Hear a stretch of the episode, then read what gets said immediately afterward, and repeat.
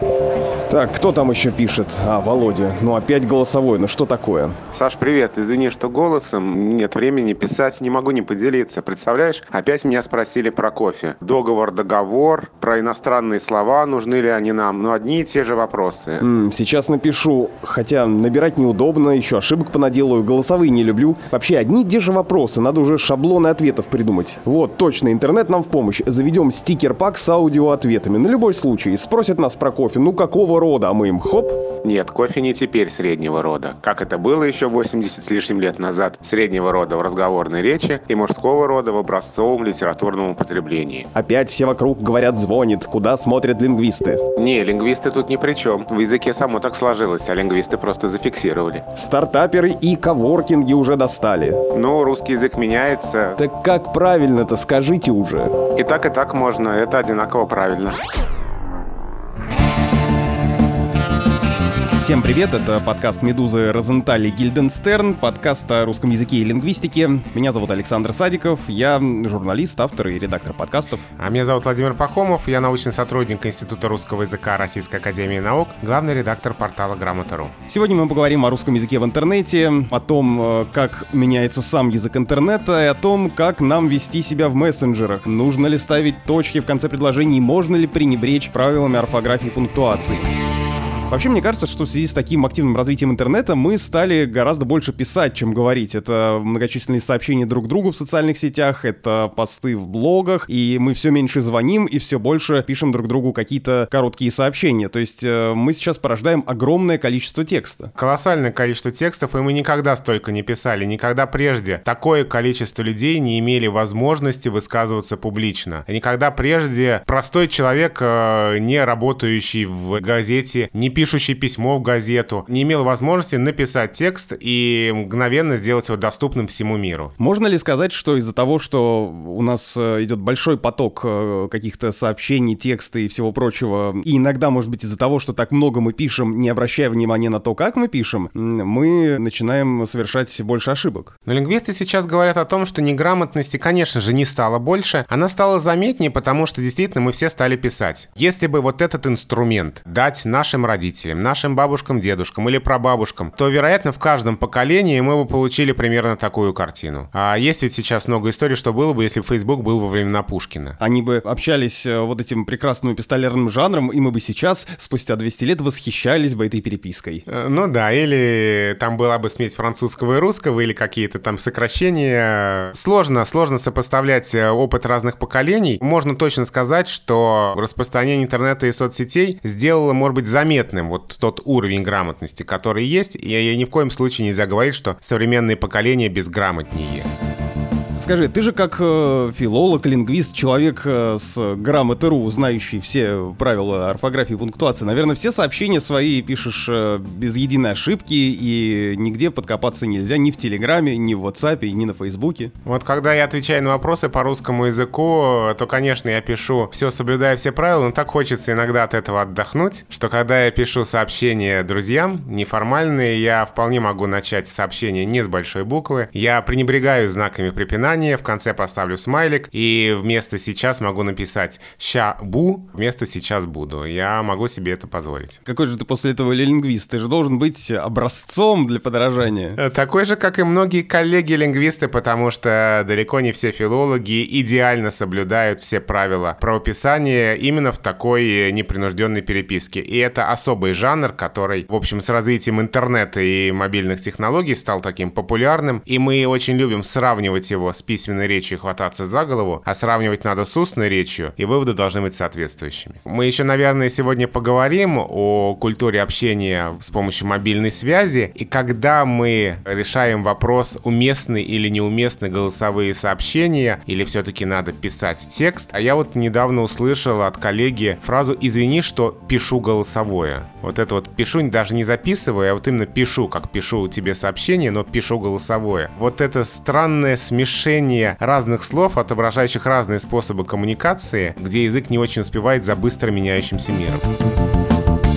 Ну, мне кажется, что грамотный взрослый носитель языка прекрасно понимает, в каких случаях он должен написать «сейчас», не пропуская ни одной буквы, а в каких случаях он может написать «сейчас» или «ща». Грамотный взрослый носитель языка понимает, в каких случаях он обязан поставить запятые вокруг вводного слова, а в каких случаях он может этим пренебречь просто, чтобы быстрее отправить сообщение. И мне кажется, что сейчас в начале, уже даже не совсем в начале, а на пороге третьего десятилетия 21 века, один из важнейших компонентов грамотности — это умение переключаться. Понимание того, где мы можем позволить себе вольности, где обязаны следовать правилам. И здесь, наверное, самое сложное — это детей этому научить. Потому что мы-то взрослые люди, но мы понимаем, где мы можем переключаться. Дети могут этого не понимать. И вот научить детей переключать регистры, вот это очень важно. А где можно, а где нельзя? Вот, например, когда ты пишешь в Телеграме, у вас происходит с кем-то очень быстрое общение, вопрос-ответ, э, сообщение на сообщение, то там ты можешь, э, чтобы побыстрее набрать какой-то текст, э, пренебречь знаком препинания или какое-то слово написать короче, чем оно есть на самом деле. А с другой стороны, более обстоятельный блог, пост в Фейсбуке, ты выходишь на весь мир практически с каким-то программным текстом из двух абзацев, и там ты уж должен во всей красе показать себя. Но опять же, если ты выходишь на весь мир, это одно, если пост предназначен друзьям, это другое. Сообщения в мессенджерах тоже могут быть разные. Когда я пишу в WhatsApp сообщение директору Института русского языка, я идеально расставляю все запятые, все большие и маленькие буквы там на месте, и я 20 раз перечитаю это сообщение, прежде чем его отправить. Поэтому здесь, наверное, важно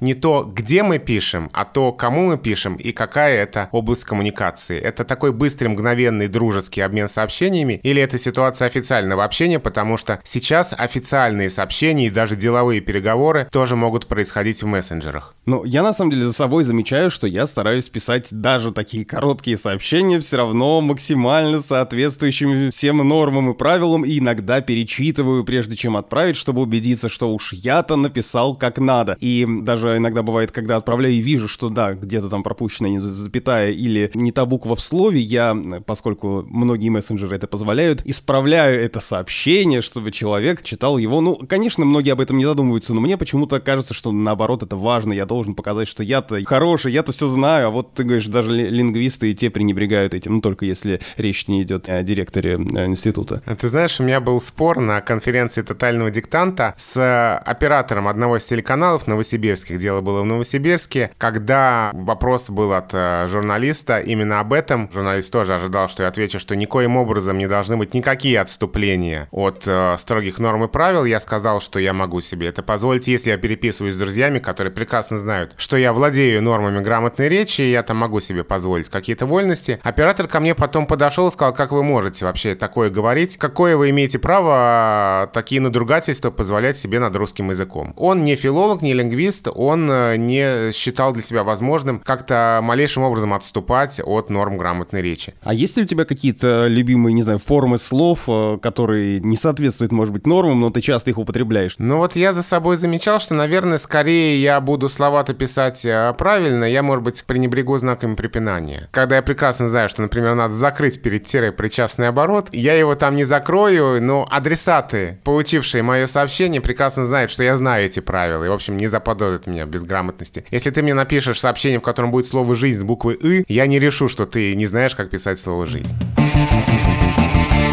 Здесь мы подходим, на самом деле, к той теме, удочку, на которую ты уже э, закинул, культура переписки. Мы, хотя и имитируем устную речь письменной, мы не можем показать на письме интонацию. Иногда бывает так, что если сообщение заканчивается точкой, то это воспринимается как очень суровое и строгое сообщение. Особенно если это короткое слово «да», например, «да» с точкой. Ты думаешь, ну все, человек настроен очень серьезно, может быть, даже обиделся. А если заканчивается смайликом, ты думаешь, ну все хорошо, все нормально идет. Вот ты как реагируешь э, на такие сообщения? Как ты воспринимаешь, когда люди там ставят смайлик или точку? Есть такое мнение, что точка означает конец коммуникации, после которого ничего больше не последует. Мне так не кажется, я спокойно воспринимаю точки в конце сообщений. Я не считаю, что это означает, что собеседник э, не желает больше со мной общаться. Я нормально воспринимаю смайлики, отсутствие знака, и сам по-разному могу закончить свое сообщение. Где-то поставить смайлик, где-то поставить точку, где-то подобрать из набора из стикер-паков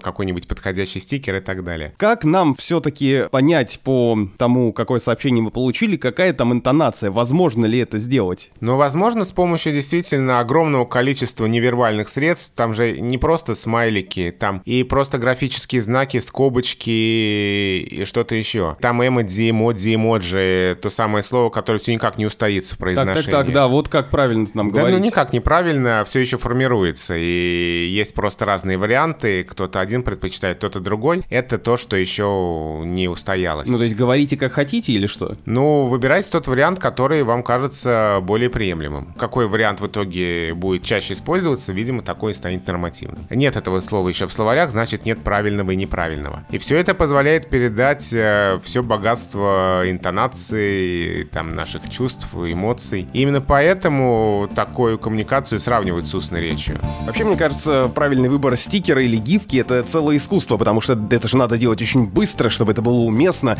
потому что такое общение в каком-нибудь телеграме — это как э, перестрелка на Диком Западе. Он тебе хоба на стикер со Штирлицем, а ты ему хоба на стикер Медуза в ответ, и все это должно быть очень быстро, а то пока замешкаешься, все, тема ушла и уже неинтересно. Но еще отдельная тема — это чаты, где много людей, и с ними тоже надо как-то общаться, обращаться ко всем, как-то кого-то отмечать. И это тоже иногда бывает мучительный выбор, особенно если ты состоишь в родительском чате. Мне кажется, что это какая-то особая субкультура, они вообще ходят легенды. Наверняка, конечно, о ней нам могли бы еще больше рассказать э, ведущие подкаста «Сперва роди», но вот э, ты состоишь в каком-нибудь родительском чате? Я состою в родительских чатах, и многие из тех легенд, которые рассказывают о родительских чатах, на самом деле справедливы. Там есть все те типы родителей. А у нас э, в общем, была недавно забавная история, связанная с тем, что я был единственным папой в родительском чате, где все остальные мамы. И мама председатель родительского комитета, которая обычно и обозначала тему беседы, там надо собрать денег, ну, как обычно, там надо решить, что мы дарим э, воспитателям на День воспитателя, обращалась к участникам чата исключительно мамы, ну, или девочки. Мамы надо тут сделать. спустя годы Нет, и тут сп- спустя... ты проявил себя. Две недели, нет, я не, не сидел так долго скромно. Спустя две недели я написал,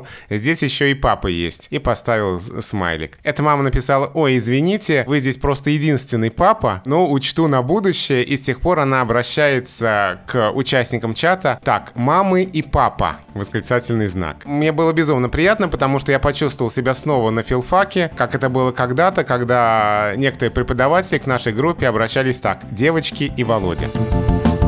Вообще вот эти все нормы цифрового общения, нормы этикета в цифровую эпоху, они вот на наших глазах ведь формируются, складываются, и по некоторым поводам возникают, происходят споры, споры между носителями языка разных возрастов, разных поколений. Кому-то кажется, что можно начинать письмо, если мы говорим об электронном письме, словом «здравствуйте», а кто-то считает это едва ли не оскорблением, потому что русской эпистолярной традиции соответствует обращение «уважаемый» имя отчество или дорогой имя отчество. Подожди, а как же поздороваться с человеком? Даже, мне кажется, правило элементарной вежливости. Ты же заходишь в комнату, говоришь «Здравствуйте». Ну вот как раз вот э, в этом все и дело. Тебе кажется, что невежливо не поздороваться. А если ты будешь писать э, письмо человеку, который значительно старше тебя и который воспитан, в общем, в той еще эпистолярной культуре, ты ему напишешь «Здравствуйте», и он решит, что это невежливо. Глубоко уважаемый вагоноуважатый. Ну вот да, может быть, кому-то это кажется странным. Это вот такой вот спорный вопрос, потому что есть ситуации, когда уважаемый будет слишком официально, дорогой будет слишком фамильярно, а здравствуйте это вот такое вот нейтральное, именно как приветствие, именно как форма начала общения. И большинству молодых носителей языка это кажется абсолютно нормальным. Но есть люди старшего возраста, которым это кажется не очень допустимым. А как же вот это раздражающее всех э, начало письма «доброго времени суток», за которое некоторые предлагают бить по рукам? Вообще, мне кажется, что это уже немножко даже устаревает. Доброго времени суток а, было распространено достаточно давно уже, когда, в общем-то, электронная почта только-только развивалась, когда этим обращением хотели подчеркнуть, что электронная почта, интернет опоясал весь мир, и мы пишем письмо собеседнику, который находится на другом конце планеты, и мы не знаем, когда он его прочтет. И лингвисты тогда говорили, что это не очень корректное обращение с точки зрения норм русского языка. Вот Максим Крангаус в книге «Русский язык на грани нервного срыва» писал, что это обращение не вполне корректно, некорректно, потому что здесь родительный падеж. А для русского языка родительный падеж традиционен при прощании. Счастливого пути, спокойной ночи, всего доброго и так далее. А при приветствии традиционен именительный падеж. Доброе утро, добрый вечер, добрый день. И тогда уж, писал Максим Анисимович, если уж это использовать, тогда доброе время суток. Но у меня ощущение, что, в общем, это устаревает, потому что и электронной почтой мы, кажется, пользуемся реже, чем соцсетями и мессенджерами. А если мы пишем в мессенджере, то мы предполагаем, что собеседник вот-вот прочитает сообщение. В общем, кажется, что такое обращение уже не очень модно, не очень популярно. И на грамоте о нем спрашивают все реже и реже, а когда-то спрашивали очень часто. Много копий было сломано по поводу капслока, когда сообщение пишется или какое-то слово в сообщении большими буквами, и вроде как одно время это воспринималось, как будто человек на тебя кричит. Но прогрессивная общественность сейчас говорит, что вроде как это значение уже уходит, и большие буквы, ну и большие буквы. Что-то просто хочется подчеркнуть этим. Но я по-прежнему воспринимаю большие буквы как повышение тона. Для меня это по-прежнему средство какой-то там очень сильной эмоции. Не кажется ли тебе, что мы из-за того, что мы стали очень много писать, мы стали хуже говорить, что навыки устной речи у нас немножечко снизились? Ну, это то, что сейчас многие отмечают, что нам очень сложно выразить свои мысли. Я не думаю, что это связано с интернетом. Я думаю, что это связано с тем, что в школе на уроках русского языка больше внимания уделяется письменной речи. Мы учим правила, мы учим, э, сколько «н» пишется в словах стеклянный, оловянный, деревянный, мы учим, как расставлять знаки в бессоюзном предложении, общении, и мы совсем не учим говорить, формулировать мысли, и упражнений именно на развитие речи очень мало, и устной речи уделяется катастрофически мало внимания на уроках русского языка. Вот с этим связано, наверное, то, что очень сложно многим школьникам, студентам, да и взрослым людям сформулировать свои мысли, а вовсе не с тем, что появился интернет, и мы стали писать. Мы много говорили о русском языке в интернете. Как меняется сам язык интернета? Чтобы это оценить и чтобы вспомнить то время, когда мы были молодые и чушь прекрасную несли в этом самом интернете, можно открыть замечательный словарь, словарь языка интернета.ру, который написан авторским коллективом под руководством Максима Анисимовича Крангауза. Это книга, физическая книга, несмотря на то, что там .ру. Да, физическая книга, традиционный бумажный словарь, вышедший в серии словари 21 века, человека. И это собрание мемов, слов, выражений, терминов интернета за последние 15-20 лет. То есть, в общем-то, сейчас словарь воспринимается как кладбище старых мемов. Ну, какие-то мемы до сих пор живы, а какие-то мемы действительно уже, в общем-то, умерли. Не знаю, какой-нибудь там упоротый лис. Упячка, кто ее да, помнит? Да, да, да, Ну и тот язык подонков. Ну, кого сейчас? Покажите человек, которого насмешит фраза «автор ржет», да? Это кажется, что вытащено из какого-то пыльного сундука практически бабушкиного. И вот это очень хорошая книга, которая позволяет оценить, во-первых, как все быстро меняется, а во-вторых, ну так увидеть путь, пройденный русским языком в интернете за последние пару десятилетий. И, кстати, когда вот этот словарь языка интернета.ру вышел, были не вполне адекватные комментарии, зачем нам все это НАТО. И я помню, что были такие некоторые сюжеты в СМИ. Ой, какой кошмар, словарь зафиксировал слова «бугага» и «ой, все» и «ничего себе». Это значит, что словарь предписывает нам говорить «ничего себе». А на самом деле, конечно, нет, и словари бывают разные. И это словарь, который не предписывает, а описывает вот этот данный уникальный фрагмент русского языка, уникальный пласт русского языка. Но что конкретно изменилось вот э, за последние там 15-20 лет в языке интернета? Только ли одни слова, которые были популярны э, там 10 лет назад, сменились другими словами? Или какие-то еще процессы происходят? Ну, сам интернет стал писаться с маленькой буквы, а когда-то он писался только с большой. И это, наверное, действительно один из самых таких интересных процессов. Ведь когда-то рекомендовалась только большая буква для обозначения значения интернета, и это тоже вызывало многочисленные споры. Лингвистам говорили, ну как же так? Ну это же просто средство связи, как почта, как телефон. Мы же не пишем телефон с большой буквы. Лингвисты отвечали, нет, вспомните, что интернет это название одной из сетей. Да, самый распространенный, да, самый популярный, но ведь были еще и фидонет, и интранет, и что-то еще, о чем сейчас помнят только седобородые программисты. То есть в каком-то смысле слово интернет прошло такой же путь, как э, слово ксерокс, что был было брендом, а стало уже нарицательным существительным? Ну, ксерокс с памперсом живут обычно, да, в такой связке. Действительно стало именем нарицательным, хотя когда-то было именем собственным. И сейчас интернет пишется и с большой буквы, и с маленькой, и это одинаково правильно. С 2012 года. То есть в орфографическом словаре два варианта написано? Да. В академическом орфографическом словаре впервые в четвертом издании 2012 года было дано интернет с большой и интернет с маленькой. А в пятом издании 2018 эта рекомендация повторилась. Хотя интернет все-таки идет в сторону маленькой буквы, гораздо больше, наверное, носителей языка сейчас склонны писать интернет с маленькой буквы. И, видимо, здесь пройдет еще несколько лет, и в словаре интернет с большой буквы переместится на второе место, а потом, наверное, просто исчезнет. Ну и надо уточнить, что если интернет первая часть сложных слов, ну, например, интернет-портал, интернет-пользователь, то тут всегда была маленькая буква. На самом деле это очень удобно, потому что я всегда писал интернет с маленькой буквы, и в какой-то момент, видимо, в начале, когда я так делал, это была ошибка, а сейчас мне даже не надо переучиваться, потому что уже лингвисты все приняли, слава богу, могу писать интернет, как и писал. Да, лингвисты услышали и согласились, что действительно это стало средством связи. Просто ты до 2012 года не заглядывал в словарь, да? А что касается названий, например, сеть, то в словарях до сих пор сеть с большой буквы, если имеется в виду интернет, вот такая замена. Там всемирная сеть, всемирная паутина. Если кто-то еще употребляет эти названия, они тоже есть в академическом словаре, но кажется, что они уже тоже, в общем, все реже и реже встречаются.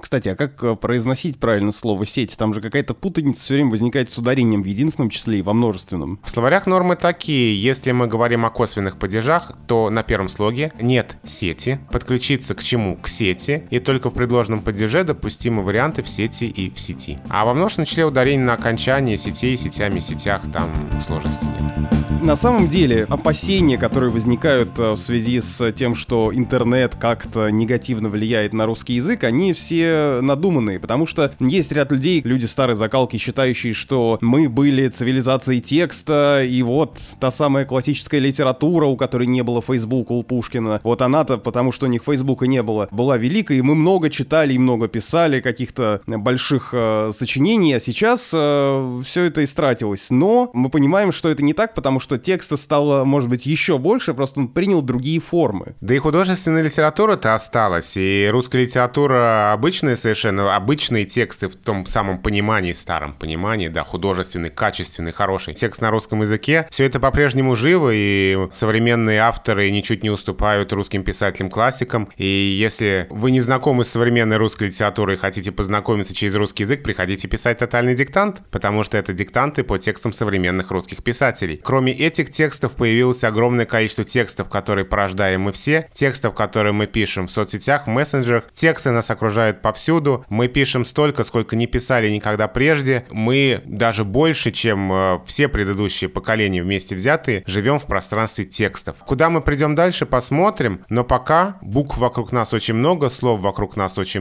много. Мне кажется, что это здорово. Но о больших буквах, больших романах, большой литературе вы можете узнать из подкаста «Книжный базар», новый сезон которого стартовал на «Медузе». А это был подкаст «Розенталь и Гильденстерн». Меня зовут Александр Садиков, я журналист, автор и редактор подкастов. А я Владимир Пахомов, научный сотрудник Института русского языка Российской Академии Наук, главный редактор портала Грамота.ру. Ну и, как обычно, лайк, шер, репост. Одним словом, подписывайтесь на наш подкаст, он есть на всех основных платформах. Apple подкаст, Google, CastBox, есть даже подкаст наш и на Ютубе, ну и, конечно, на сайте Медузы. Пишите письма и комментарии, задавайте вопросы на почту подкаст собака медуза.io.